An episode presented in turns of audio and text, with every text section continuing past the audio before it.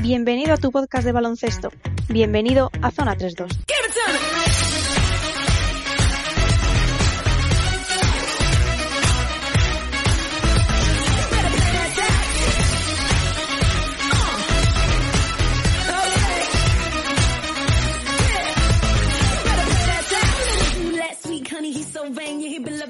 Bienvenidos a esta nueva edición de Zona 3.2, la que podríamos llamar la edición del caos. Ahora veréis por qué. Tenemos tantísimo que contar y todo tan desordenado, todo tan difícil de cuadrar que esto esperemos seamos capaces de ponerlo en orden para vosotros y de hacer que lo entendáis. Muchas veces incluso nosotros dudamos de si somos capaces de entender todo lo que está ocurriendo y es que el COVID ha llegado más que nunca al baloncesto, está inmerso en el día a día de las noticias de nuestro deporte y estamos intentando poner en orden y sobre todo poner en valor el esfuerzo que se está haciendo para que todo pueda seguir fluyendo y todas las competiciones se puedan seguir disfrutando, al fin y al cabo para que nosotros podamos seguir disfrutando de este deporte que es lo que nos gusta y que es lo que queremos. No pienso perder un segundo más en presentaciones y en introducciones, puesto que esta semana, como os digo, el programa viene muy cargado de contenido y hay una escaleta difícil de poner al día. Así que, Javi Morilla, muy buenas tardes. Es el momento de empezar y poner todo esto en orden. ¿Cómo has pasado la semana? Pues muy bien, la verdad. Ya estamos eh, segunda semana de, octubre, recuperando la normalidad, velocidad de crucero y, bien, bien. Además, eh, como hoy vamos a hablar mucho del COVID, pues comentar que, por experiencia personal, pues eh, estamos descubriendo que si se con las medidas adecuadas, y con la trazabilidad adecuada, pues todo se puede controlar bastante. Así que vamos a hablar de, qué errores se están cometiendo en, Europa al, respecto. Eh, y, por experiencia personal como coordinador COVID, pues contaré algunas cosillas de, qué ayuda y qué perjudica a efectos del control. Seguro que también nos puedes ilustrar, Javi, con no solo los errores, sino también los aciertos que también hemos visto que se están cometiendo. Y luego, si te parece, nos metemos un poquito más en profundidad con ello. Pepe, ¿Qué tal? Tú dentro de tu propia burbuja, ¿no? En casa teletrabajando, pero imagino que muy pendiente de todo y intentando poner todo en orden como todos. Sí, sí, intentando resolver el sudoku que supone ahora mismo la clasificación de cualquier competición baloncestística en Europa.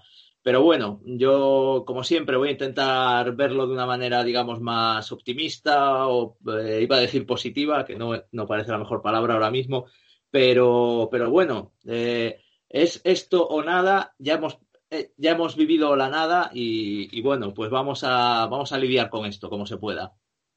Pues eso vamos a hacer hoy, lidiar con esto e intentar poner en orden todo lo que nos está ocurriendo. Vamos a empezar por lo más cercano, por nuestra Liga Nacional, por lo más local. Y es que esta ACB terminó una jornada el fin de semana anterior, Pepe, que se está que se sigue disputando a día de hoy, según grabamos esto, ¿no? Porque hay dos partidos pendientes, el de el de Estudiantes y Gran Canaria y el de Real Madrid y Obradoiro. Y ahora mismo, pues es difícil poner en situación, como tú nos decías la semana pasada, ¿no? Hay equipos que tienen tres partidos, equipos que tienen cuatro, equipos que tienen eh, que ya han descansado también, por lo tanto esa jornada se sigue restando. Al final, la palabra que has utilizado tú antes me, me viene al pelo ahora mismo para presentar el sudoku de lo que es la radiografía de esta semana en ACB. Pepe, todo tuyo. Bueno, pues una, una jornada CB que realmente eh, podíamos hablar de una jornada sin suspensiones por coronavirus, al menos de una manera explícita en cuanto a la jornada 5, pero finalmente sí que ha habido dos suspensiones, eh, pero por culpa de un partido de la jornada 3, que era el, el Real Madrid-Gran eh, Canaria, que se ha tenido que, que jugar en, eh, bueno, se ha jugado este pasado fin de semana, ¿no? Entonces, claro, los dos rivales de Real Madrid y de Gran Canaria, que son el Obradoiro y el Estudiantes, pues también han visto aplazados sus partidos, ¿no? Con lo cual el Real Madrid-Obradoiro se va a jugar el día 20, el martes que viene, y el Estudiantes Gran Canaria, pues fíjate, en 15 minutos, según, según estamos grabando ahora, pues nos va, nos va a pillar empezado. Eh, por lo demás, pues siete partidos, no ha sido una jornada especialmente espectacular en cuanto a anotaciones quizás o grandes actuaciones, pero bueno, nos dejan cosas bastante interesantes. Otra exhibición de Clevin Hanna, otra vez, que consolidándose como uno de los mejores bases ACB con un partidazo en, en Manresa, 23 puntos, 4 rebotes y 7 asistencias. Eh, bueno, la primera victoria por fin del equipo de San Sebastián, del GBC, que lo hace ante este Zaragoza que, nos despista tanto, ¿no? Que, es capaz de ser semifinalista de Basketball Champions League, pero, pero ahora pierde con un recién ascendido. Eh, un partido, bueno, que el marcador ya lo dice todo, 70-67, y de verdad que los porcentajes son infames. Eh, por debajo del 50% en tiros de dos, y luego es que en triples es un, festival de fallos tremendo. Fíjate, el GBC 6 de 23, un 26%, y el Zaragoza 6 de 29, un 21%. Entre los dos equipos anotan 12 triples de 52 intentos. Madre mía. Eh, bueno, eh, destaca Jaime Chenique, el pívot colombiano, que era un poco el jugador, fichaje estrella quizás de, un equipo modesto como el GBC, un, chico que han traído de la, de la, Liga Universitaria, de Wichita State, y que se esperan grandes cosas de él. Y ya hizo pues su mejor partido, 21.7 rebotes, 29 de, valoración. El partido más, digamos, más alegre en cuanto a anotación lo hemos encontrado en, en Tenerife, entre el Tenerife y Fuenlabrada, sobre todo en un último cuarto muy loco, que acaba con 30-34 para el Fuenlabrada, pero no le da para ganar a un Tenerife que se vuelve a basar en lo de siempre, Huertas y Sermadini. Esta vez está Fitipaldo más tranquilito, pero es que lo de, lo de, lo de estos dos veteranos, entre el pívot y el base, 36 puntos, 9 rebotes y 12 asistencias, el dúo dinámico de Liberostar Tenerife. Eh, bueno, el partido más ajustado quizás, el de Murcia, el Murcia 74, Betis 72, eh, con una, bueno, una, una, buena jugada de Lima defensiva, eh, con un tapón quedando seis segundos. Mm, y, luego hay dos tiros libres para el Murcia, solo, solo anotan uno, pero ya, bueno, quedaban muy pocos segundos y James Faldane, que había hecho un partidazo, intenta un triple desde el medio campo que no encuentra aro. Eh, tenemos al, Juventud venciendo otra vez, 88-81. Ojo al Juventud, que está imparable, 4-1 en, en, ACB, más 3-0 en Eurocup. O sea, solo ha perdido un partido en toda la temporada. Eh, esta vez con, muy buena actuación de sus nacionales, de Rivas y Ventura, el veterano y el que está creciendo.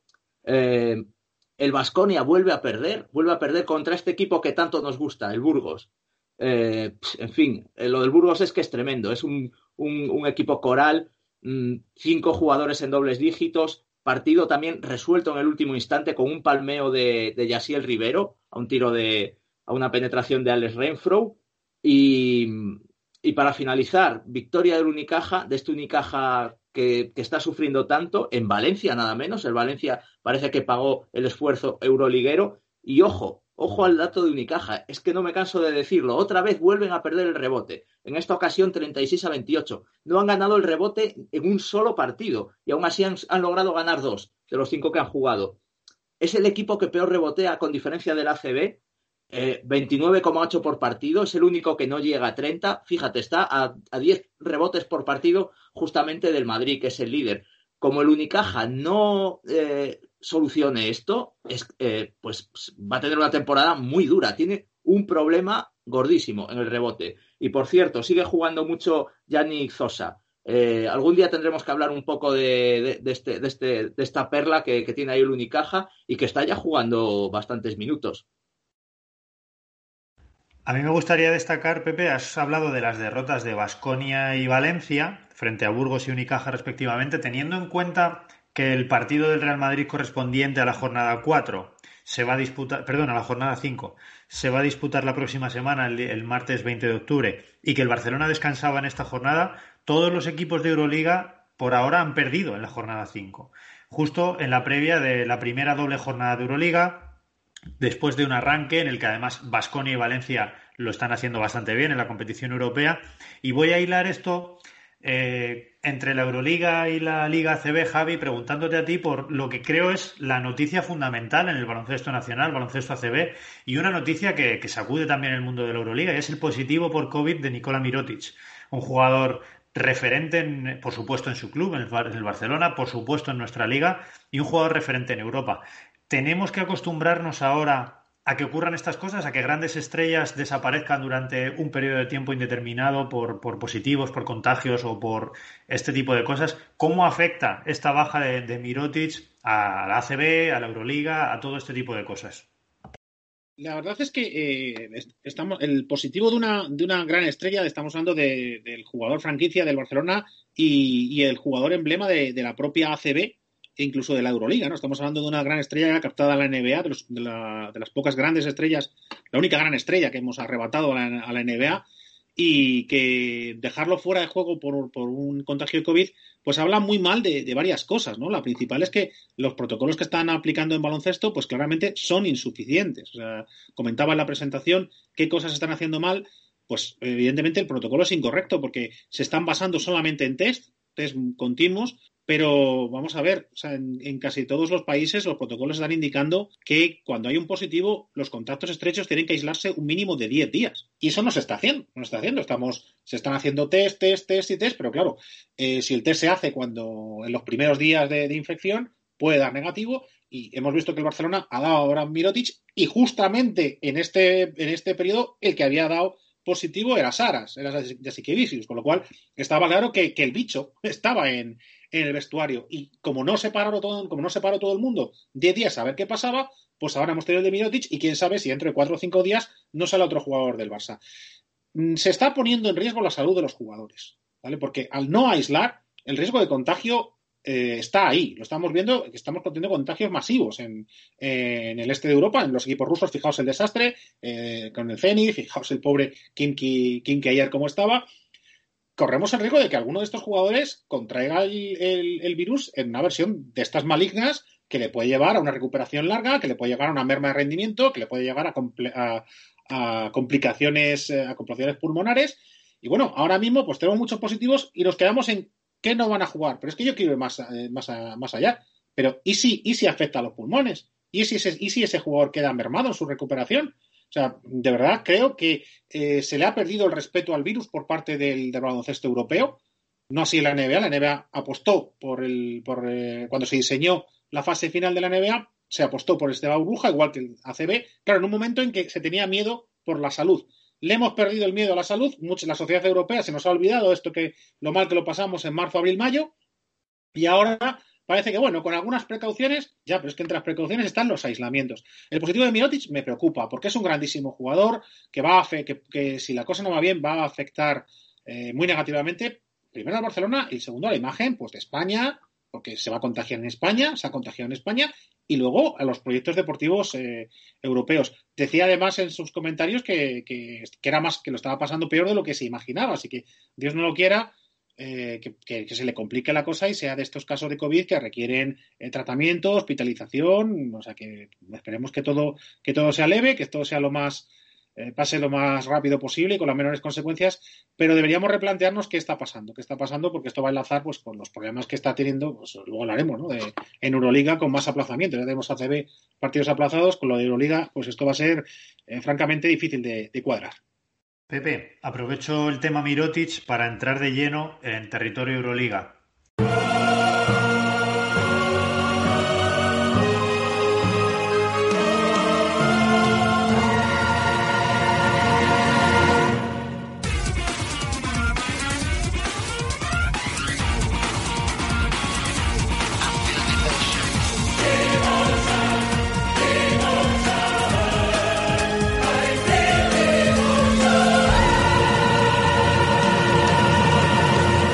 Esta Euroliga también tiene una situación particular a la hora de ponerle en orden. Esta semana hemos tenido noticias contradictorias. Al principio de temporada había un protocolo Euroliga que dictaba que si un equipo no podía presentar ocho jugadores a un partido, automáticamente lo perdería por 20-0. Zenit no podía presentar ocho jugadores para el doble duelo que tenía aquí en España frente a Valencia y Vasconia para esta semana. Por lo tanto, Euroliga ya de antemano dio esos partidos perdidos por 20-0 a Zenit. Sin embargo, en el día de ayer, miércoles, Euroliga comunicaba que retractaba esa decisión, retractaba ese protocolo y establecería nuevas fechas para disputar esos, esos partidos. Ahora mismo la situación de la Euroliga es muy compleja. Por centrarnos un poco, como dices tú, ¿no? en, lo, en lo bueno y en, en el lado brillante de las cosas, tenemos un Zalgiris invicto, que a día de hoy no ha perdido y es toda una sorpresa y una gran noticia para los que amamos el baloncesto y sentimos, por lo menos en mi, en mi parte, cierta simpatía por, por Lituania y los equipos lituanos. Aunque está jugando contra EFES ahora mismo según grabamos esto, veremos a ver si al final de este capítulo continúa esa esa imbatibilidad. Pero dentro de esta locura del COVID, ¿qué situación nos deja la Euroliga? ¿Qué situación tiene la Euroliga, la Euroliga actualmente, Pepe?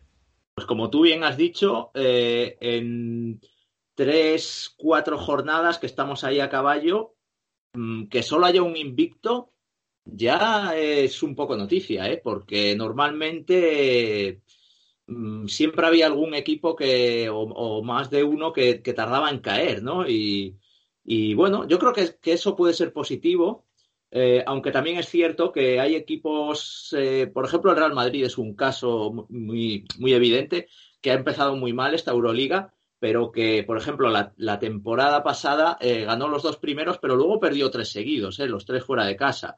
Ya encendieron un poco las alarmas. O sea que, y bueno, acuérdate el Fenerbahce, lo, mal que empezó la temporada pasada y tal. Entonces, bueno, no sorprende tanto que a lo mejor que haya tropiezos de, los equipos grandes, aunque haya mm, marcadores que sorprenden bastante. A mí me sorprendió mucho ayer, por ejemplo, la derrota del Maccabi con el Bayern de Múnich. No, no me la esperaba para nada. El Maccabi lo veo como uno de los que va a estar arriba esta temporada. Pero bueno, todos van a tener sus, sus tropiezos. Y sí que es cierto que con, todo este tema de, bueno, de los positivos y de tal, tenemos un problema muy grande con, con lo que va a ser reubicar fechas. Y luego tenemos problemas también de equipos, como le pasó al Hinky ayer, que, que juega muy mermado de efectivos. Eh, y aquí tiene un poco una, pues, eh, pues una injusticia respecto a lo que le pasa al Zenit, por ejemplo, que el Zenit pues va a recuperar a sus jugadores y el Hinky sí tuvo que acudir, pero prácticamente con, bueno, acudió con, con ocho, con, con siete buenos, digamos, y un, un, exterior que jugó cuatro minutos de, de, 20 años, que no me acuerdo ahora cómo se llama. Eh, y, claro, esto, esto hace que no, que, no estamos, que no estemos viendo a los equipos en, eh, luchando en sus mejores circunstancias. Yo solo espero que, que de cara a unos playoffs sí que, sí que esto tenga una solución, porque si no, es una locura, ¿no? No podemos ver un playoff de, de Euroliga con, con, con, un equipo con ocho jugadores. Es que no, vamos, no me cabe en la cabeza. Yo lo veo todavía más, eh, más terrible. O sea, este paso atrás de Euroliga, de, la postura dura a una postura blanda, cuando precisamente el problema se está agravando, eh, va a tener muchas consecuencias. Eh, y una de ellas la acabas de decir tú. O sea, un jugador, o sea, un equipo que tenga algún problema de, positivos más lesionados, le va a convenir lesionar para 10 días a dos o tres jugadores y aplazar partido. O sea, es que lo acabas de comentar. Y estamos hablando de algo muy serio. O sea, es que habrá muchísimos entrenadores que, apuesten por esa vía, con lo cual vamos a empezar a ver cada vez más partidos aplazados. Y esto no. Yo cuando, cuando ayer vi la noticia y la leía del inglés, la leía una y otra vez, digo, me estoy equivocando aquí, eh, estoy interpretando mal el verbo, porque es que lo lógico hubiese sido lo contrario, empezar con aplazamientos y claro, una vez que te juntas con muchos y que no da tiempo reubicar todos esos partidos, y mira, vamos, eh, cerrando, etcétera. Pero haber empezado con la parte dura, o sea, se, se pasa esa jornada. Y no, no, al revés. Posponemos la jornada, es que, de verdad, es que va a ser, es que va a llegar un momento que va a ser imposible. Y si la idea era eh, acabar la, la, temporada como fuera, evitar otra vez el fiasco de la temporada pasada, esto es lo peor que han podido decidir. Para empezar, porque va a provocar más suspensiones. Porque al momento que yo tenga eh, cinco positivos por, COVID y me quede con una plantilla de ocho, de ocho nada. Tres que se me han lesionado y baja de 10 días, no puedo jugar. O sea, horrible, horrible a efectos de control de COVID, por supuesto, pero horrible porque es que la propia Euroliga se está condenando a acabar suspendiéndose por tener tres, cuatro jornadas aplazadas. O sea, es que, sinceramente, no lo entiendo. Es un ataque de pánico que les ha dado, viendo la que se está liando, y han dado el paso en la dirección contraria a la que creo que había deseado, que es al revés. Mira, no se puede jugar el partido, mala suerte. Derrota y otra cosa, ya está. ¿Que es injusto a nivel deportivo? Pues claro que es injusto a nivel deportivo, pero mucho más que favorecer la picaresca de unas bajas como va a ocurrir a partir de ahora. De hecho, esto eh, puede llegar a agravar más las relaciones FIBA-Euroliga, puesto que FIBA sigue teniendo programadas sus ventanas clasificatorias para el Eurobásquet, que se debería disputar en 2021, pero se disputará en 2022 por, para dejar el espacio a los Juegos Olímpicos. El Eurobásquet que, que se tendría que disputar en República Checa, Checa, Italia, Georgia y Alemania, si no recuerdo mal. Es un Eurobásquet que se va a seguir disputando, unas ventanas que se van a seguir disputando y en un calendario tan comprimido como el que se plantea ahora mismo en Euroliga, veremos a ver esas relaciones, veremos a ver esos, esas semanas y esos espacios cómo son ocupados por estos partidos que va a aplazar Euroliga. Yo no sé qué va a ocurrir, pero creo y tengo la sensación, no sé qué pensáis vosotros, que nos esperan al menos unas semanas hasta que la normativa se estabilice en la que vamos a hablar muchísimo de este tipo de cosas y vamos a hablar muchísimo de casos extradeportivos más que deportivos. Así que, si os parece, como tengo la sensación de que vamos a hartarnos de hablar de todo esto, Vamos a cambiar de tercio y vamos a hablar de algo deportivo que creo que, la Euroliga también está siendo noticia por algo, por lo deportivo. El otro día te escuchaba Pepe hablar en el mundo madridista sobre la situación actual del Real Madrid en Euroliga y es que no es habitual ver al Real Madrid empezar 0-2. Eh, es cierto que ayer vencieron a Kinky, aunque vencieron a un Kinky, como has comentado antes, muy mermado por las bajas y no lo hicieron de una forma muy, muy holgada. Vencieron al final de con una ventaja mínima de nueve puntos. Vamos a ver hasta dónde lleva esto, pero el otro día escuchaba un comentario tuyo, eh, parafraseando a Pablo Lasso, en el que decías que el Real Madrid ha llegado tarde a esta Euroliga, llega dos semanas tarde. Me gustó tanto que quería traértelo aquí hoy y ponértelo encima de la mesa de nuevo para que nos recreemos un poquito en eso. Y es que os voy a preguntar a los dos por la situación de los de Lasso es un equipo que no tiene excusas, no hay positivos, no hay cansancios, no hay mundiales como si había la temporada pasada, no hay internacionalidades. Una temporada que ha comenzado de nuevo. En Liga van como un avión, lo comentaba Pepe el otro día, es uno de los mejores arranques, si no el mejor en cuanto a diferencia de puntos del Real Madrid en ACB. Sin embargo, en Euroliga 1-2 a día de hoy, veremos a ver qué ocurre mañana en Milán, que es una plaza muy difícil y podríamos, quizá en el próximo capítulo podríamos estar hablando de un 1-3 para el Real Madrid. ¿Qué ocurre, Pepe? ¿Qué, ocurre en el, en el Wizzing Center? Sí, de hecho, hasta, hasta antes del partido con el Hinky estábamos viendo al Real Madrid colista en, la tabla clasificatoria. Bueno, son dos partidos, pero ver al Madrid colista de Euroliga, mm, eh, la verdad es que chocaba un poco como bien has dicho, contrasta con la cara ACB, ¿no? eso es lo que nos tiene un poco despistados, porque si hablásemos realmente de, un equipo, pues no sé, de un vestuario descompuesto, de este tipo de cosas, de un proyecto acabado, de que, de que los eh, jugadores ya no creyesen en Lazo, no, no, salen a los dos días a hacer un partido como el que hicieron en Las Palmas de Gran Canaria, o no hacen un partido como el que hicieron en Badalona, que, repito, el, el Juventud eh, lleva un balance de 7-1 en temporada. Eh, solo ha perdido un partido y lo perdió de palizón con el Real Madrid. Mm, entonces, eh, es lo que, lo que choca un poco.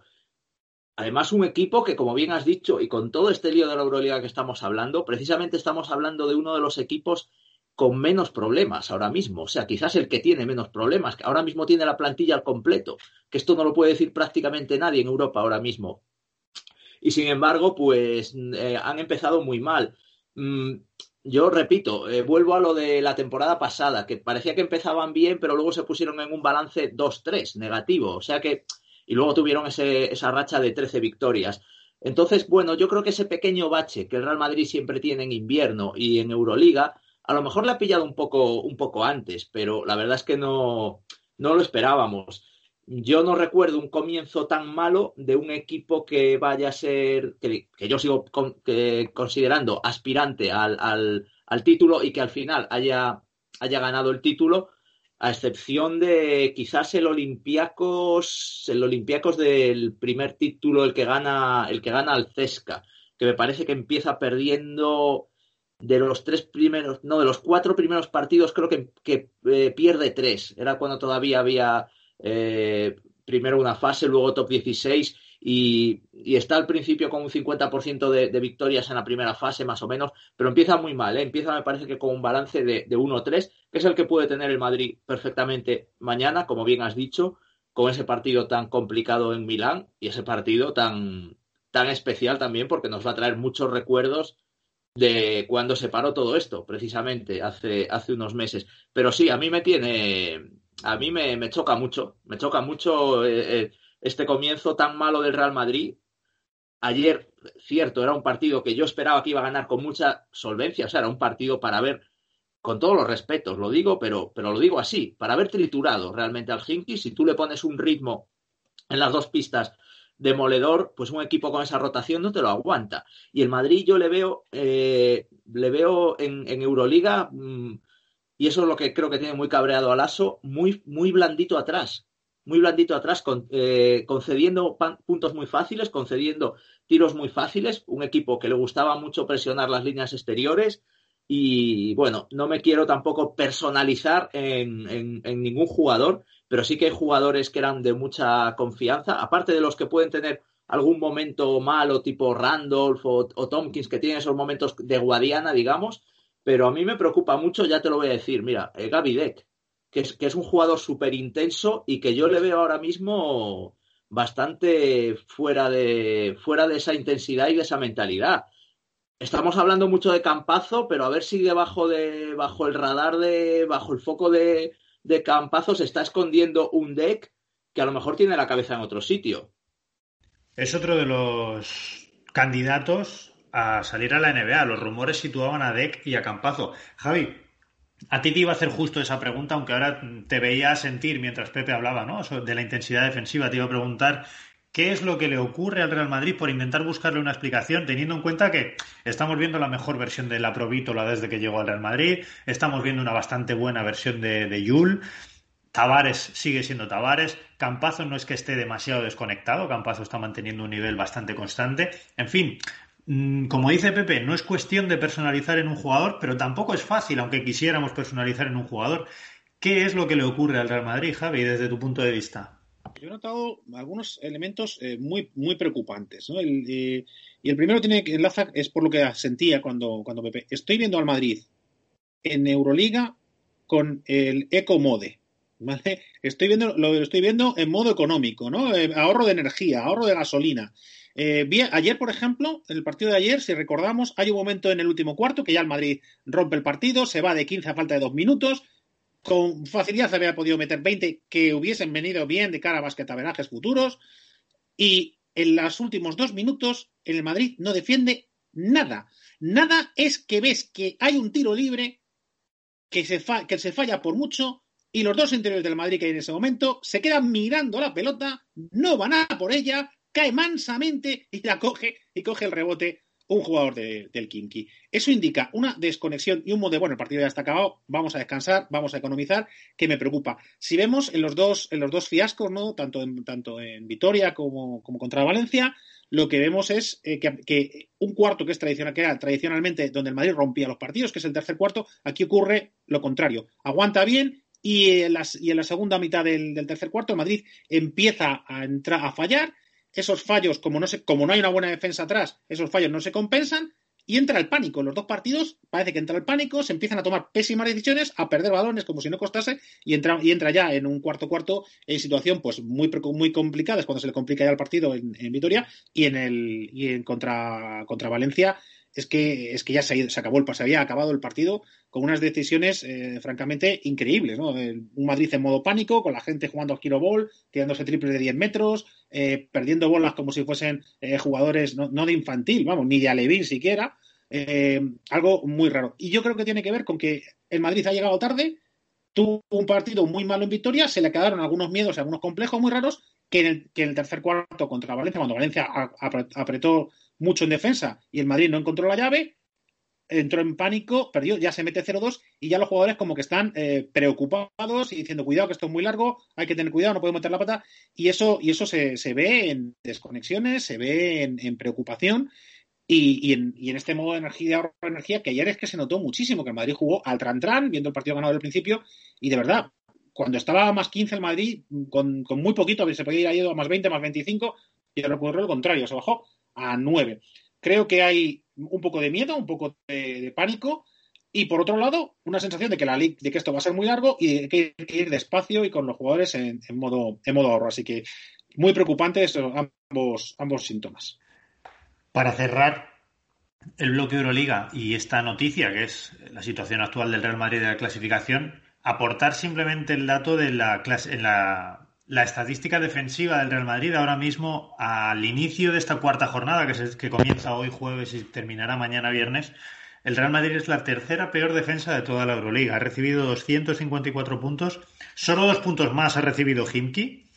Y y, ya casi 20 puntos más, eso es cierto, Alba Berlín, que es actualmente la peor defensa. Pero el Real Madrid, creo que poquísimas veces, si no nunca, el Real Madrid del ASO ha estado tan abajo en, puntos recibidos en la clasificación en Euroliga. Es la tercera peor defensa y eso dice mucho de la situación en la que se encuentran ahora mismo.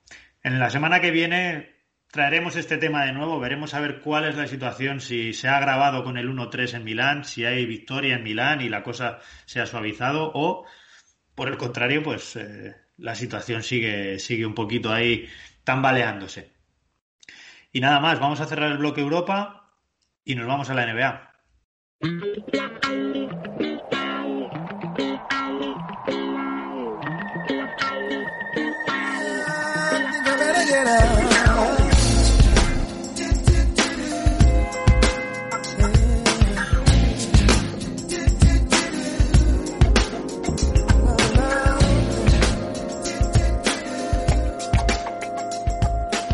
lo dijimos la semana pasada. Al grabar este programa tendríamos un campeón y ese campeón son Los Ángeles Lakers de LeBron James.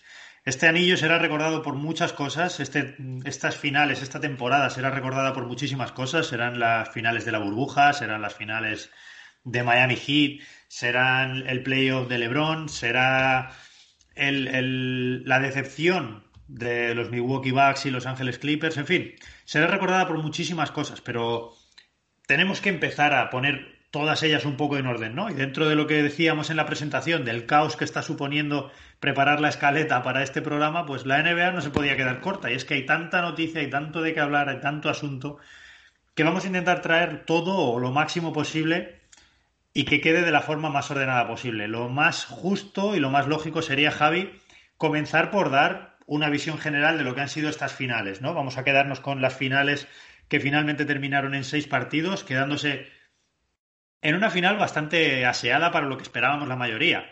Una final corta se puede entender un 4-0, un 4-1. Yo creo que un 4-2 ya es una final larga, una final que se va a seis partidos, es una final que, en la historia quedará como las finales largas y competidas. Así que dentro de eso y con todo este, con todos estos ingredientes, Javi, ¿cuál es el resumen, la ensalada de las finales?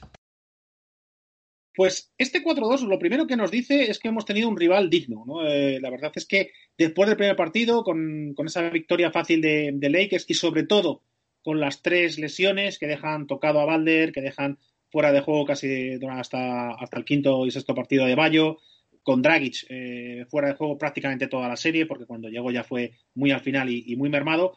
Pues eh, Miami con todo eso ha sabido sobreponerse, ha sabido emplear el concepto de equipo a la máxima presión, con un líder inesperado, como era, como era Butler, que nos ha callado a la boca a todos los que dudábamos de él, y yo me culpo, porque yo también dudaba de, de Butler. A mí me dicen que Butler se convierte en ese jugador solidario y líder positivo de su equipo en septiembre, y os digo que, mira, que me contéis otra, porque esa, esa de vaqueros ya me la conozco, y, y de verdad que, que ha sido un rival muy digno a todos los niveles, con un entrenador fantástico, fantástico Spoelstra, lo que ha conseguido sacar de, estos Miami, y con un proyecto que además es ilusionante, un proyecto que además, he usado la palabra ilusionante, mira que no me gusta por eh, usar esa, esa palabra tan pedante que popularizó Valdano, pero, pero que es un proyecto que verdaderamente tiene muy buena pinta, muy buena pinta, con jugadores jóvenes eh, descarados, eh, valientes, y que han dado el paso, pues, pues lo, lo, que, lo que se le puede exigir a una, a una joven promesa, desde luego podían haber dado más, pero si hubiesen dado más, hubiese entrado ya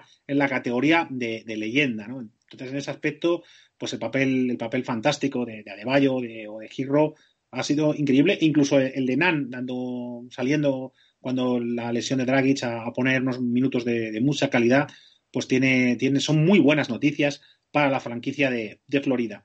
Y por otro lado, unos Lakers que han hecho lo que tenían que hacer, que es ganar han ganado, han ganado con autoridad y han permitido que, aquel jugador por el que apostaron para que les llevase de nuevo a lo más alto, que fuese LeBron James, cumpliese su cruzada. Hablábamos la temporada pasada en un programa, uno de los programas especiales que hicimos a LeBron de que era el, rey Arturo sacando la espada de la, de la, roca para convertirse en el único y futuro rey. Y decíamos que esa espada de la roca sería este anillo con el tercer equipo distinto. Así que LeBron lo ha conseguido. LeBron eh, puede proclamarse rey de, de, Britania y como Arturo pues entra en la categoría directa de leyenda. Luego hablamos un poquito más en profundidad sobre si eso ya le colma o no le colma. El papel de, de Lebron ha cumplido las expectativas, igual que las ha cumplido también el excelente papel de, Anthony Davis en, la serie, tan decisivo como LeBron o incluso más, ¿no? Con su poder físico, con su autoridad, pero también con, abriendo la cancha, con ese triple milagroso que, es absolutamente fundamental para el desempeño de, estos Lakers y que, y que ha dado una gran alegría pues, a todos los que confiaban en que la ceja pues, iba a ser un jugador eh, de talla histórica. Pero no quisiera hablar de los Lakers sin decir que cuando empezábamos, cuando os iba a comenzar la serie, eh, dijimos y yo, yo puse el factor decisivo de los Lakers no iba a ser LeBron, no iba a ser Anthony Davis, iba a ser los jugadores de complemento. Y en ese aspecto yo creo que efectivamente ha sido así.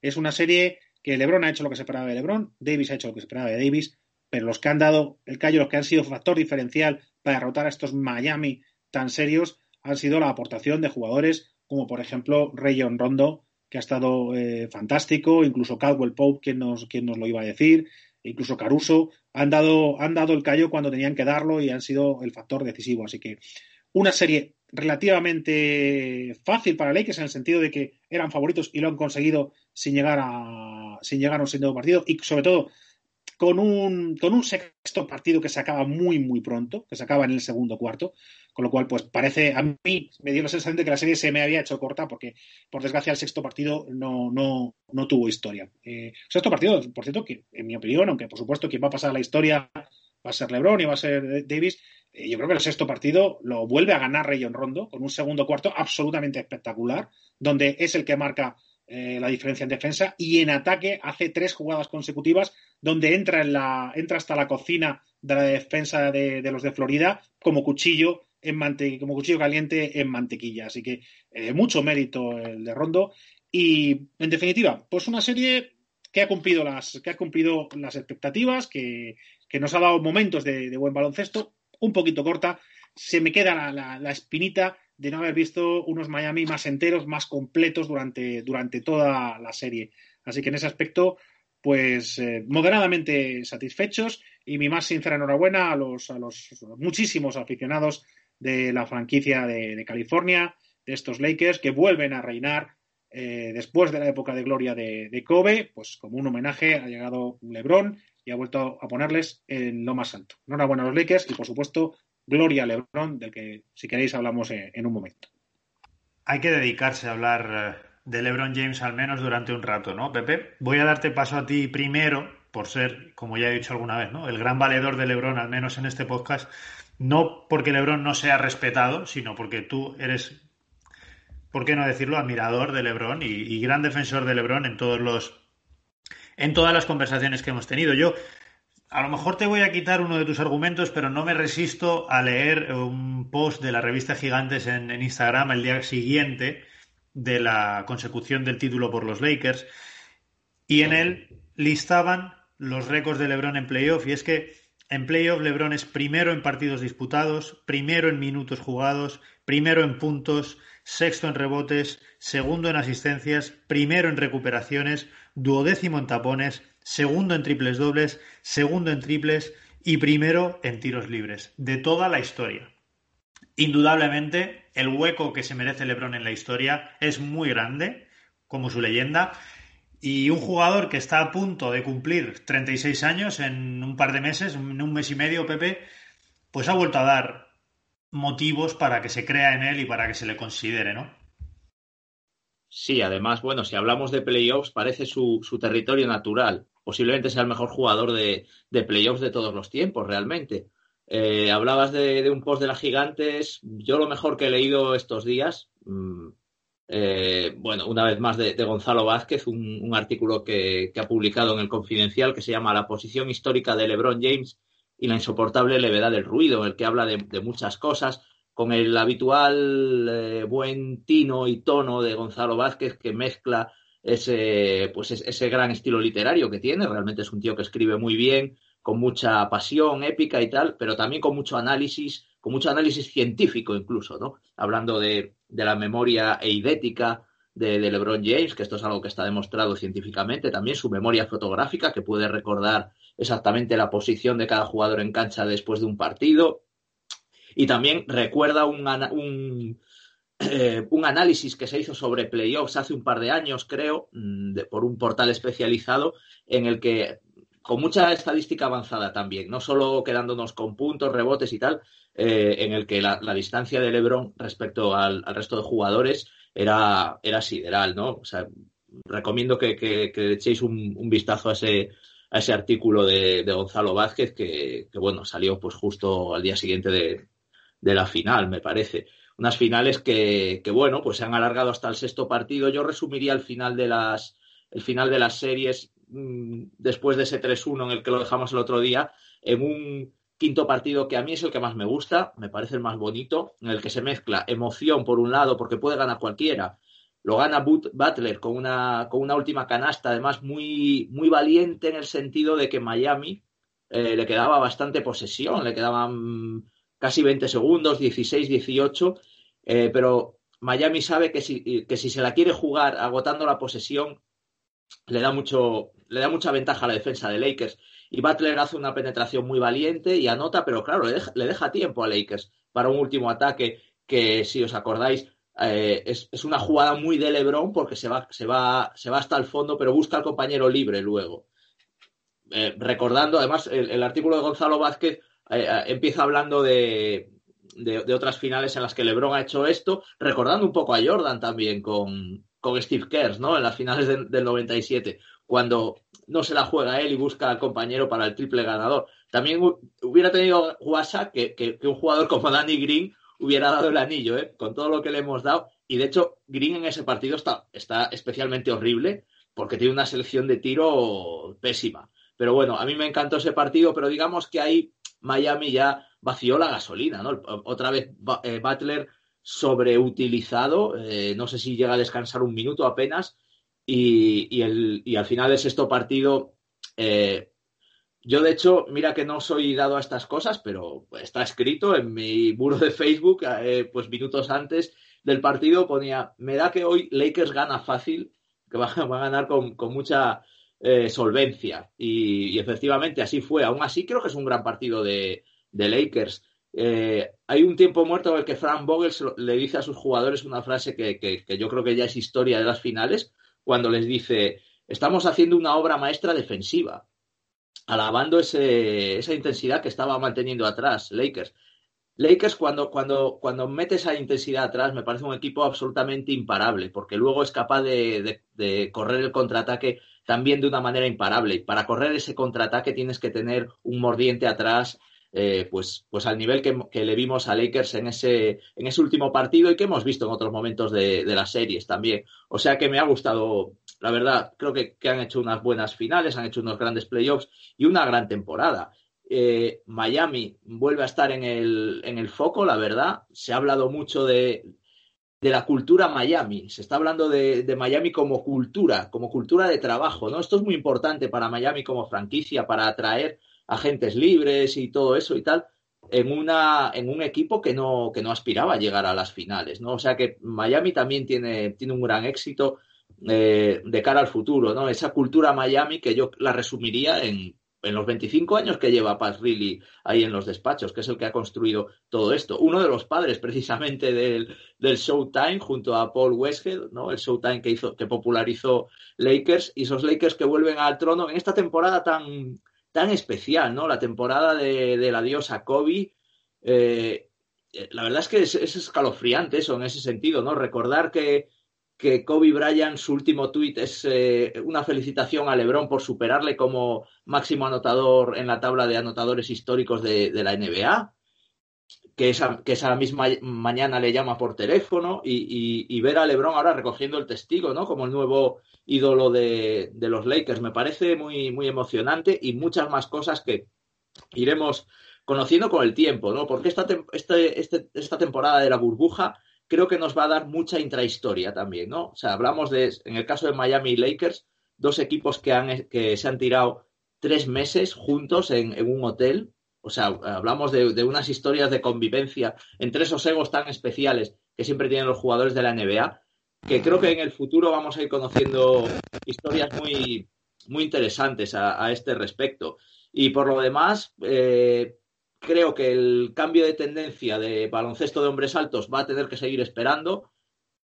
No voy a decir que Vogel escuche zona 3-2, pero yo reclamaba que no jugase tanto con, de inicio con hombres altos, que hiciera algún cambio de, de paso para sorprender un poco. Lo hizo en el sexto partido. Por fin sienta Howard y sale con Caruso. Eh, recordando un poco, aunque tarde, lo hace ya en el último partido, pero recordando cuando Popovich sienta a Splitter para sacar a Boris Diaw, o cuando Steve Kerr sienta a Bogart para sacar a Igudala, eh, y, y, es, y, es, su mejor partido, ¿no? O sea que, bueno, el cambio de tendencia al final, un jugador como Marquis Morris, por ejemplo, muy importante, hay que recordar que eh, cortan a DeMarcus Cousins para, para hacerle sitio a, a Marquis Morris. Eh, o sea que, bueno, al final, pues el, baloncesto sigue jugándose a un, a un, ritmo frenético, a un ritmo alto, y en, y en, ese sentido Lakers han sido mejores con, con muy buen equipo, muy buena rotación, sin Avery Bradley, que creo que es otro jugador un poco a recordar por también la historia personal que tiene, ¿no? De cómo abandona la burbuja porque tiene un hijo muy enfermo de una enfermedad pulmonar y bajo ningún concepto quiere arriesgarse a contraer el virus. Y bueno, pues eso, pequeñas historias que, que, bueno, las dejaremos para cuando tengamos que hacer especiales y esas cosas, pero creo que esta, esta temporada deja, deja mucha intrahistoria ¿eh? en, en la NBA. Hablando de intrahistorias, Oí hace poco, esta mañana creo, sin ir más lejos, que a Lebron le estuvo persiguiendo el mismo equipo que filmó y editó el último baile que se ha publicado de Jordan este año, el que se publicó en Netflix, el, el documental del último baile. El mismo equipo, el mismo director, han estado persiguiendo a Lebron desde, creo, a partir de la primera ronda de estos playoffs, han estado con él como su sombra también y estuvieron tengo entendido dando vueltas también por, el, por la celebración del título, el otro día dando vueltas y demás. Así que no solo hay mucha intrahistoria, sino que seguro eh, habrá mucha mercadotecnia en torno a esto, sobre todo porque nos esperan ahora mismo mínimo dos meses, tres meses casi de, de, de desierto NBA. Voy a, antes de cambiar un poco de tercio, aunque sigamos hablando de NBA, Javi, tenemos que hablar, Pepe ha dicho hay que hablar de muchos especiales y demás, pero más allá de LeBron, los Lakers han ganado un título más, su título número 17. Yo no sé qué recuerdo tenéis vosotros, pero yo desde que tengo conciencia de baloncesto, los Lakers ganan un título cada poco tiempo. Y estamos ante quizá la mejor franquicia de los últimos 30, 40 años con permiso de Boston Celtics, que si no hubieran hecho aquella salvajada, ¿no? De, ganar ocho títulos en 11 años o 13 años, no recuerdo el récord, ya lo trajimos aquí cuando, cuando hablamos de esa rivalidad, pero quizá estamos hablando de la mejor franquicia o de la franquicia más ganadora de la, del baloncesto moderno y de la NBA moderna.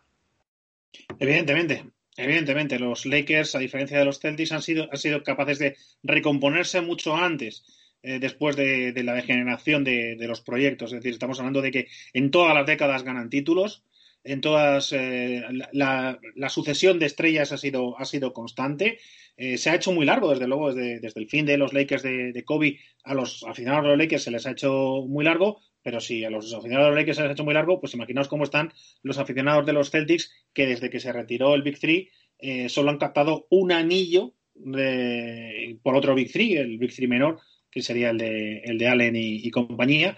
Y, eso es pasar hambre, eso sí que es pasar hambre. Y sin embargo, los Celtics, los Lakers, sí que han sido capaces de ser más regulares y más eficaces en su reconstrucción de, de franquicia. En ese aspecto, juegan, juegan con mucha ventaja, juegan con la ventaja que, le da, que les da un gran mercado como los Lakers, una imagen ganadora como los Lakers. Los Lakers tienen más fácil contactar estrellas. Fijaos en, en cómo, traen a, cómo traen a LeBron sin apenas dificultades, pero es que antes de LeBron ese proceso lo hemos visto, lo hemos visto ya antes, lo hemos visto con Shaquille O'Neal, un Shaquille O'Neal que, es drafteado por Orlando, que hace, que lleva a unos Orlando al campeonato y que inmediatamente en cuanto puede dice, no, yo me quiero ir a mi equipo de toda la vida, que son los Lakers. Entonces, en ese aspecto, los Lakers sí que han, han sabido sacar mucho más, eh, más provecho en sus despachos de su marca de lo que han sido de lo que han sido Celtics. En ese aspecto, pues sí, yo creo que, que ahora ya empatados a títulos, la, la, primacía en la historia del baloncesto creo que corresponde a, los Lakers. Así es.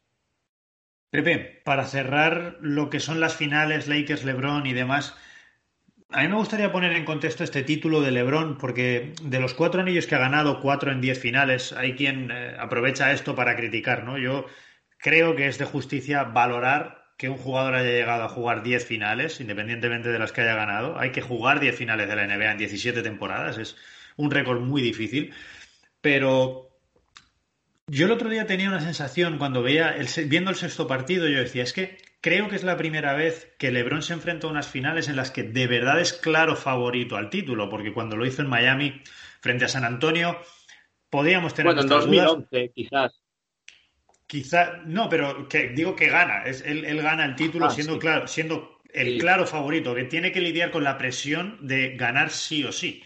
Porque las de San Antonio, como decía, bueno, San Antonio, las fuerzas estaban muy igualadas y si no, me, si no mete ese triple real en el sexto partido, quizá Lebron se va sin ese anillo, porque San Antonio tenía ese partido casi ganado. Javi, siento traerte este recuerdo a la mente de nuevo. Y luego contra, contra Golden State Warriors, probablemente los, Golden State Warriors son uno de los equipos de la última década más talentosos que jamás se han juntado. Aquella remontada, además, de, del 3-1, creo que es, en 2015, si no me equivoco, 2014. 16. 16, perdón. Es quizá no sé si estarás de acuerdo, la primera vez que LeBron gana un título siendo claro favorito a ganar el título y lidiando con esa presión de la manera que se espera de él. Sí, sí, estoy de acuerdo, sí, porque, eh, bueno, los haters siempre se fijarán en las finales perdidas, ¿no? Que son muchas, claro, sí, son seis, pero yo de esas seis, las únicas que creo que se le pueden reprochar realmente perderlas, porque ahí sí que tenía un equipo para, para ganar, son las de, las de Dallas, las de Dallas de, de uno de sus asistentes ahora mismo, de Jason Kidd.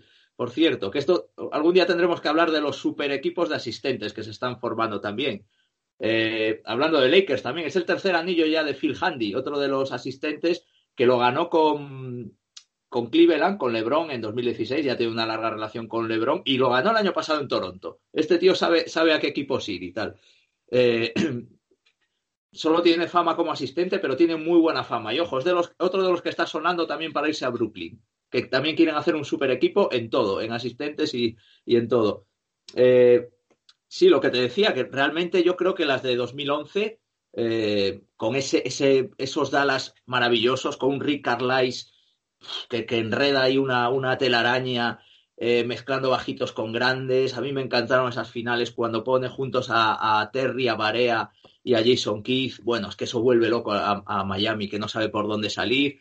Eh, el resto han sido esos finales muy igualadas y, de hecho, finales, tú has hablado de, Golden State como del, mm, talentoso de la última década. No, no, de todos los tiempos. Es que LeBron se ha tenido que enfrentar, a, para mí, a dos de los mejores equipos de todos los tiempos, como son los San Antonio de, de Popovich y el Big Three de, de, de Duncan, Parker y Ginobili, y luego los Golden State, que, a lo mejor los del 2015 pues podías considerarles un poco más batibles, pero a partir de, la llegada de Durant me parece ya un escándalo. O sea, quizás en talento puro a lo mejor hablamos quizás del mejor equipo de, todos los tiempos, ¿eh? o por lo menos, eh, digamos, hombre por hombre y en anotación, aunque sea solo en, en, anotación fácil. ¿no? Eh, esa capacidad anotadora que tiene Golden State Warriors con, con Durant, eh, Curry, Thompson, eh, más luego pues el, granito que te aportan jugadores como Draymond Green, en fin, eso era un equipo para, para, para haberlo ganado todo. De hecho, bueno, todos sabemos lo que hubiera pasado la temporada pasada de haber podido contar en plenitud de facultades en las finales con, con Durant y con Clay Thompson. Entonces, eh, creo que eso también pone, pone más en valor la carrera de LeBron, que le ha tocado vivir, eh, convivir con esas dos grandes, dos grandes equipos, dos grandes dinastías que, de hecho, bueno, pues también ganaron bastantes títulos. O sea, que tiene mucho mérito, sí, llegar a 10 finales y ganar cuatro. Pues por supuesto que, que, las tiene, sí. Yo ya te digo, no, no creo que sea muy reprochable el papel de, de Lebron en las finales, excepto quizás eso en, en 2011, donde sí, ahí claramente tuvo Mm, tuvo cierta sensación de bloqueo mental y ahí tuvo cierta cara de perdedor, si quieres llamarlo así, ¿no? Que esta es otra cosa también que se le reprocha mucho a Lebron en el sentido de, ser tan obsesivo con, lo que te decía de la memoria eidética, que a veces memoriza hasta el fallo que no ha cometido, ¿no? Que, tiene miedo al tiro que todavía no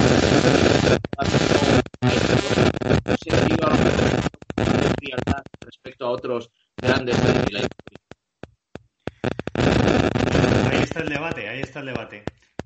Vamos, yo me estoy apuntando un montón de temas, chicos, porque a partir de la próxima semana tenemos mm, cosas que ir comentando, ya que las noticias irán viniendo con cuentagotas. Pero bueno, de todo lo que habéis ido diciendo, me apunto a la situación de Brooklyn Nets, de lo que tendremos que hablar en el futuro, los proyectos de futuro, que es un tema que quiero que traigamos aquí y lo debatamos con calma. Los proyectos de futuro, sobre todo en el este, ¿no? Estos Boston Celtics y Miami Heat, equipos muy jóvenes que han dado un nivel muy alto en estos playoffs y tenemos que ver qué podemos esperar de ellos para el futuro.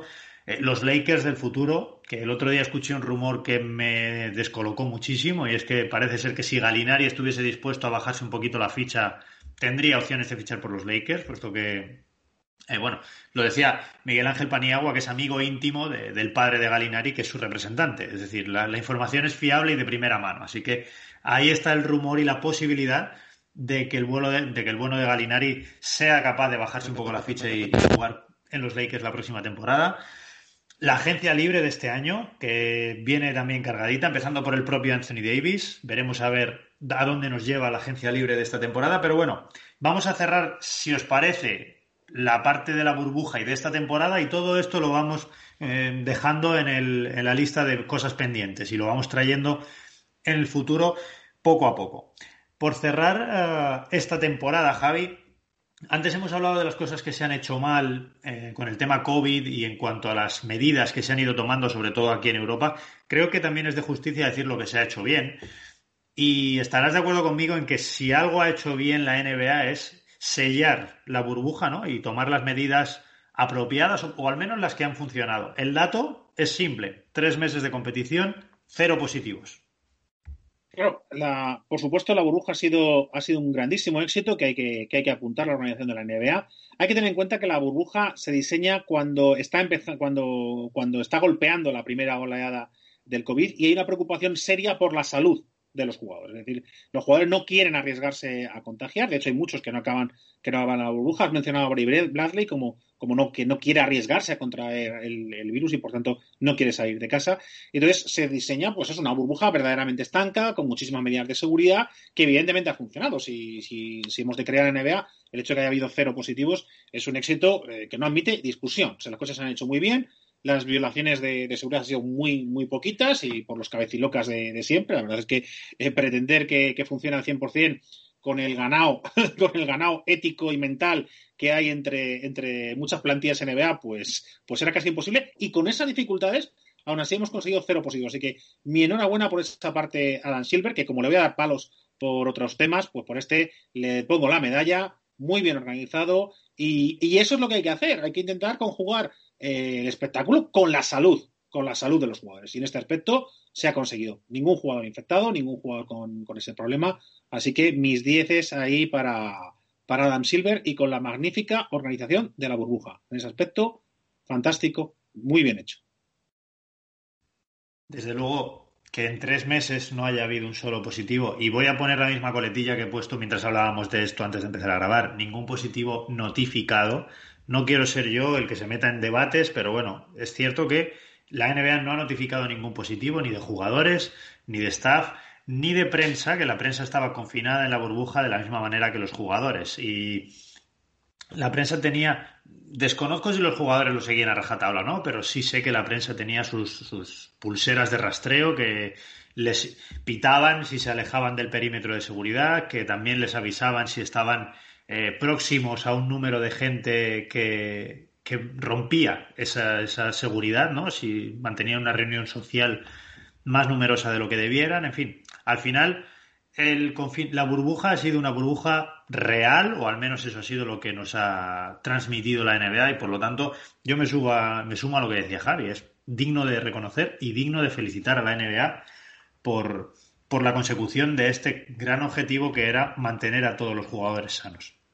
Veremos a ver ahora la salida de la burbuja. Yo creo que eso da para otro debate mm, tranquilamente y, con más tiempo, ¿no? Pero a ver esta salida de la burbuja cómo afecta a, bueno, quizá los jugadores, al final, ellos viven siempre en su propia burbuja, ¿no? Ellos, la fama y la gloria y el, dinero te da otra perspectiva de la realidad, pero a ver, ese periodista que gana dos mil dólares al mes y vive en un apartamento de una habitación en Manhattan y está hasta el cuello de deudas y de préstamos y de pagos, después de salir de estos tres meses de la burbuja, a ver cómo vuelve a su vida normal y cómo se enfrenta a esta nueva realidad del COVID, que igual que en, España y en Estados Unidos, en eh, perdón, que igual que en España y en Europa, en Estados Unidos está volviendo a golpear con, fuerza y están volviendo a tener esta segunda ola que, que desde luego es una situación muy atípica y a la que se van a tener que enfrentar prácticamente de nuevas.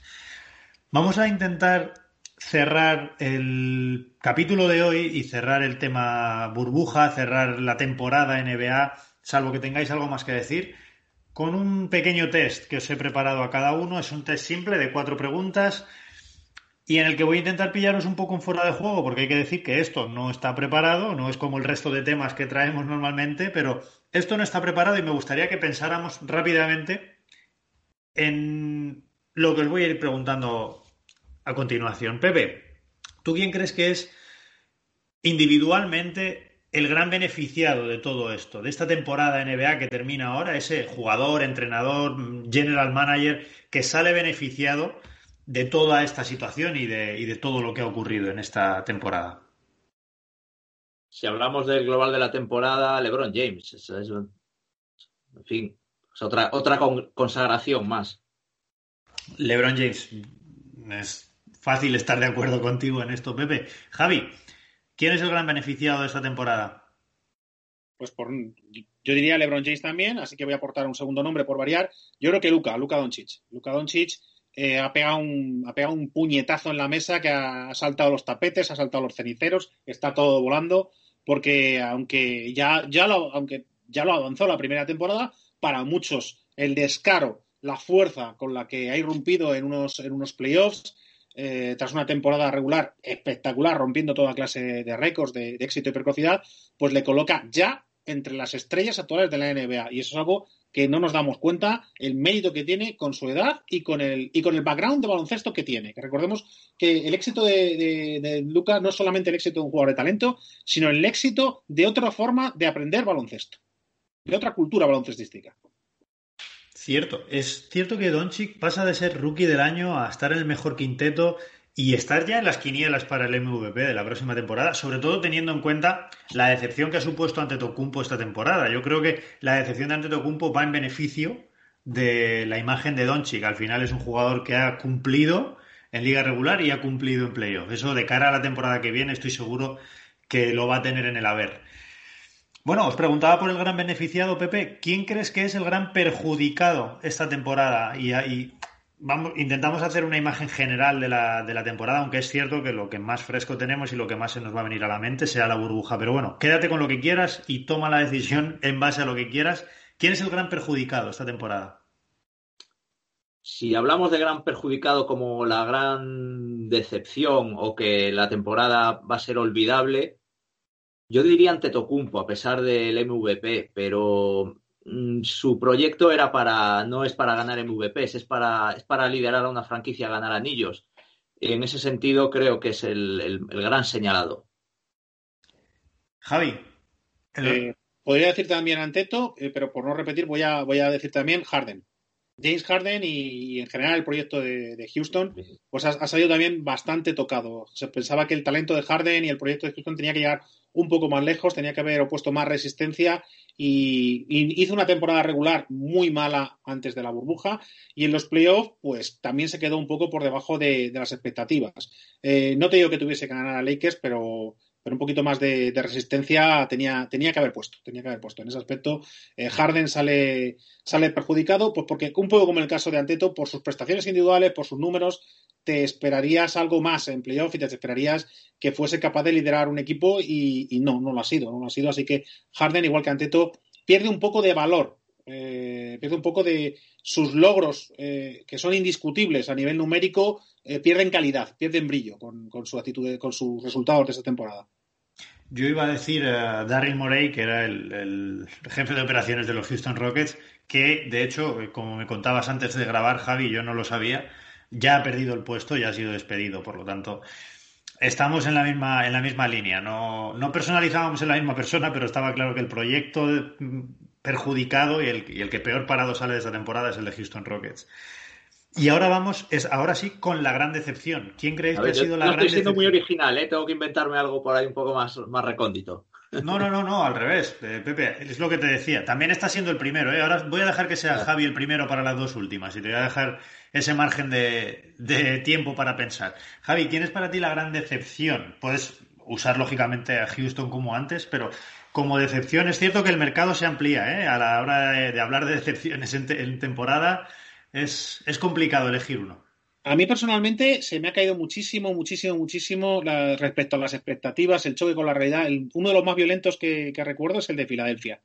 Filadelfia este año con, la agencia libre que había hecho, con, ese, con esa incorporación de un jugadorazo como era Horford para sumar a, un dúo de estrellas tan, tan objetivamente impecable como eran en BC Simmons, pues, eh, pues de verdad es que todos pensábamos que, tenía que haber llegado lejos. Ya el año pasado estuvo muy cerca de la gloria, el equipo es joven, el, proceso parecía que iba bien, con un par de retoques eh, podían haber llegado a finales de conferencia, a finales de la NBA, y que va, y que va. Ha sido un año de despropósitos, una temporada regular pésima, muchísimos partidos desastrosos y una pérdida en general de, la confianza eh, de, sus dos jugadores franquicia, como son Embiid y Simmons, que de hecho se va a hablar incluso, se está hablando de, si van a seguir o no, si van a seguir mucho tiempo juntos, si se va a escrapear, si se va a tirar a la papelera todo, todo el proceso. Entonces, de, las perspectivas que teníamos en septiembre sobre Filadelfia, yo personalmente las, las perspectivas a, a, luego el desastre que ha sido primero la temporada regular y qué decir ya de los playoffs,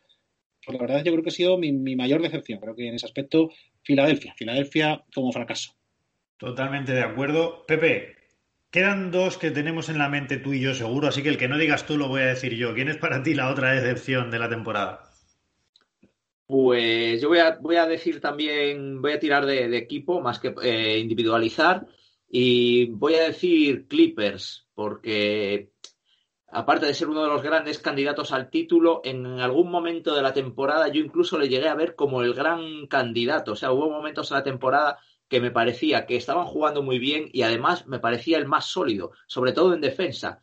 Y me parecía que, tenía un puntito más de defensa incluso que Lakers o que otros eh, favoritos. Y, y, yo, vamos, para mí sí que ha sido decepción no verle ni, ni, ni en la final de conferencia.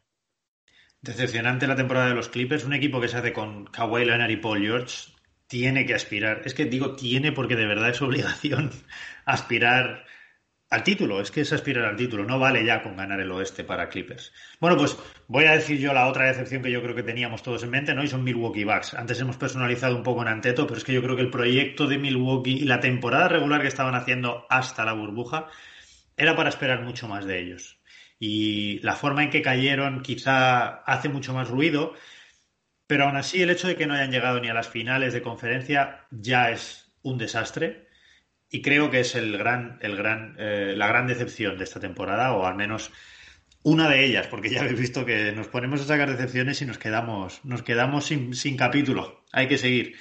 Venga, vamos con la última pregunta. Javi, esta quizás sea la más sencilla porque nos va a venir rápido a la cabeza a todos lo mismo. Te voy a preguntar por, después de lo visto esta temporada, un proyecto que tú veas para el futuro a corto o medio plazo. No te hablo solo de esta temporada, sino de entre dos y cinco temporadas vista. ¿Con qué proyecto te quedas? Y no tiene por qué ser solo un equipo, ¿eh? puedes hablar de un jugador en torno al que se pueda construir. Mm, véndemelo como quieras, pero ¿qué proyecto a medio plazo crees que, que puede resultar atractivo ahora?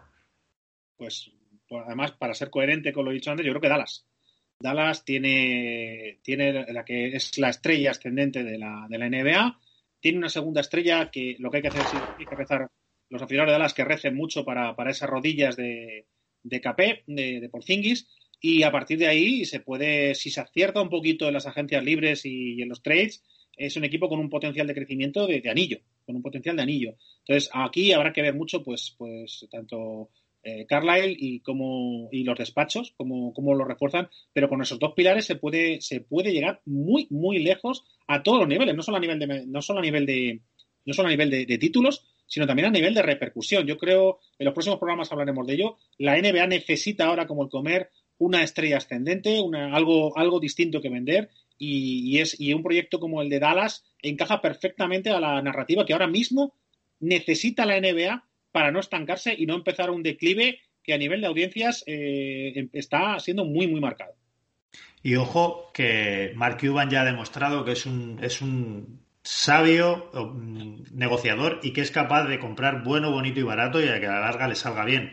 Así que. ¿eh? Y como huela sangre, lo, está acostumbrado a salirse con la suya y lo hemos visto cuando pone, donde pone el ojo pone la bala. Así que, como atine, cuidado con estos Dallas que a medio plazo les veo muy candidatos muy serios al anillo y ya y algo más que anillo, ¿eh? a, anillo y a ser imagen de la NBA. Me, me, gusta, Javi, me lo voy a apuntar y es algo que me gusta porque es algo que he pensado también durante la burbuja alguna vez y creo que es algo que, puede, que puede ser interesante. Pepe, un proyecto que tengas en mente. Pues a mí ahora mismo, eh, en estos momentos, a 15 de octubre, sin saber lo que va a pasar en el mercado, porque eso, o en el draft, eso evidentemente puede cambiar muchas cosas, aunque no se espera tampoco un gran draft, pero bueno, luego siempre surgen sorpresas por ahí. Pues ahora mismo te diría que lo que más me apetece ver, eh, no voy a ser muy original ni muy romántico, voy a hablar de, un, de otro proyecto de estrellas que todavía no hemos podido ver eh, funcionar y no hemos podido ver juntos a, Irving y a, y Durant en Brooklyn. Y me apetece ver ese, ese nuevo proyecto con Steve Nash, el primer año de Steve Nash como entrenador, fue de mis jugadores favoritos. Creo que tiene una concepción del baloncesto que a mí personalmente me gusta mucho. Fue de los jugadores que más hizo por, por volver a, no sé, a enganchar espectadores a la NBA. Y, eso me apetece mucho. Me apetece mucho, mucho ver, ver si Brooklyn puede ser realmente un candidato al, anillo como uno de los grandes dynamic dúos de, de la próxima NBA. Veremos a ver, es algo de lo que estar muy pendiente. Y otro, otro debate que me apunto también para el futuro, que lo hablábamos antes de empezar a grabar. Veremos a ver, porque no tanto Irving, pero Durán, para cuando comience la temporada 2021, llevará un año y medio sin jugar. Eh, situaciones como la de Durán, como la de Steph Curry, como la de Clay Thompson. Son situaciones que hay que analizar en detalle y ver cómo empiezan a rodar estos jugadores. Pero bueno, es un proyecto que me interesa, Pepe. Y yo, si tú decías que ibas a ser poco original, yo lo voy a ser aún menos, porque el proyecto de futuro que me interesa a mí ver son estos Miami Heat. Quiero ver en qué queda esta, este fuego, estas, estas brasas que han quedado en estas finales, en qué se quedan y si son capaces de mantener el liderazgo de, de Jimmy Butler y poco a poco ir aunándolo e ir fusionando el liderazgo de Jimmy Butler con el de Tyler Hero, porque Tyler Hero ha demostrado que es un jugador en torno al cual se puede construir. Entonces, si son capaces de hacerse con un draft generoso, si van a la agencia libre con inteligencia durante este, durante este, iba a decir verano, ¿no? Durante esta postemporada. Y siguen confiando en el bueno de Spoelstra, que ya ha demostrado que tiene una mano bastante, bastante aceptable para construir grandes equipos y para construir buenas dinámicas de equipo. Estos Miami Heat creo que pueden tener un futuro a corto o medio plazo muy interesante y, muy a tener en cuenta. Veremos a ver hasta dónde llega todo esto. Y lo que no da para más es nuestro capítulo de hoy, chicos. Os dejo la última intervención en el momento de las despedidas. Os voy a ir dando paso. Javi, si quieres decir algo más, tienes la hoja en blanco como siempre. Y si no, pues muchísimas gracias por haber estado aquí y te cito para la semana que viene, que tendremos más baloncesto del que hablar. Se acabó ya la temporada de NBA, así que a mí ya nos quedan en esta sección, pues nos va a quedar hacer muchos balances. Y como, como ya has comentado durante, durante el programa, pues hay muchos temas de los que hay que ya reposado, ya, ya con el café, ¿no? Ya ha terminado ya la comida de, la temporada de NBA, pues ahora es el momento del café y de hacer estas reflexiones y estos análisis para ver, para ver hacia dónde van muchos temas. Así que deseando vernos la semana que viene y un fuerte abrazo a todos los que nos escuchan y a vosotros por, dejarme estar aquí hablando de baloncesto. Al revés, Javi, si no estuvieras tú, esto no sería posible, ya lo sabes. Igual que contigo, Pepe.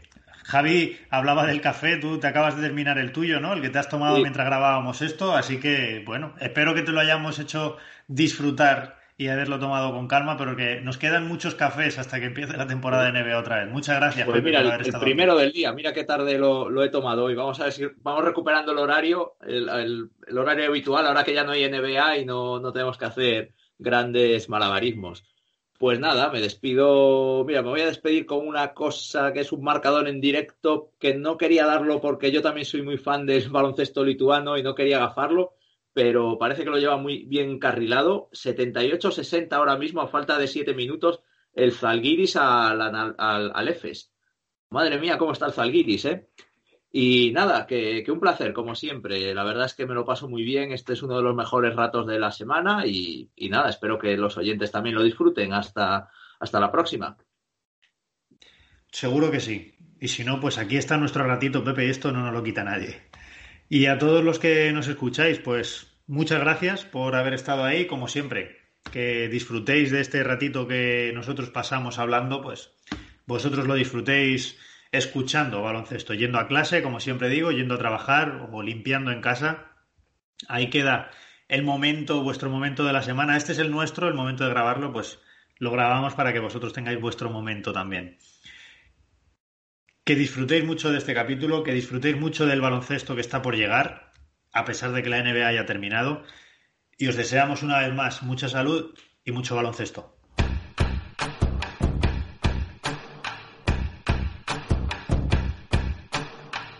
It's amazing, so amazing, so amazing, so amazing. It's amazing.